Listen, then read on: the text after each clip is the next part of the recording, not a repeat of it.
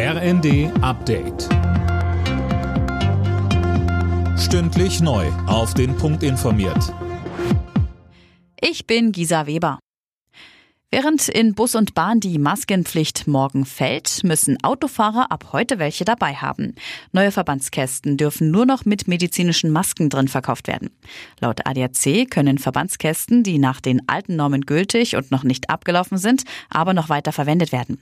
Auch nachrüsten und selbst Masken reinlegen muss man laut ADAC nicht. Wenn dann aber ein neuer Verbandskasten angeschafft wird, müssen ab heute zwingend zwei medizinische Masken drin sein.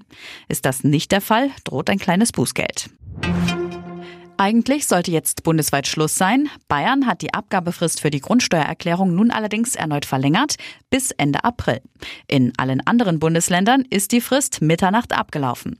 Eigentlich hätten Immobilienbesitzer die Erklärung schon Ende Oktober abgeben müssen. Die Frist war im Oktober dann verlängert worden.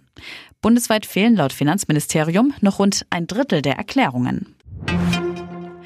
Heute ist Ändere dein Passwort-Tag.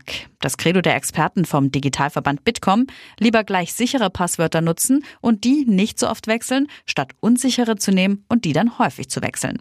Simran Mann von Bitkom rät außerdem, wo es geht, die sogenannte Zwei-Faktor-Authentifizierung zu aktivieren. Wenn nämlich jemand versucht, den eigenen Account zu hacken, kriege ich eine E-Mail, zum Beispiel als zweiten Faktor. Und wenn ich dann merke, huch, diese Anmeldung kommt aus einem anderen Land oder zu einer Uhrzeit und ich sitze eigentlich gerade vor dem Fernseher. Und dann kann ich eben Konsequenzen daraus ziehen und schauen, dass ich mein Passwort vielleicht nochmal ändere. Und der erste FC Union Berlin steht im Viertelfinale des DFB-Pokals. Die Mannschaft setzte sich am Abend 2 zu 1 gegen den VfL Wolfsburg durch. Union-Trainer Urs Fischer sagte nach dem Sieg. Die Mannschaft hat sich äh, diesen Sieg wirklich äh, erarbeitet, äh, tolle Moral äh, gezeigt.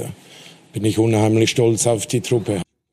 Zuvor hatte bereits Bundesligist VfB Stuttgart sein Achtelfinalspiel gegen Zweitligist Paderborn ebenfalls 2 zu 1 gewonnen. Alle Nachrichten auf rnd.de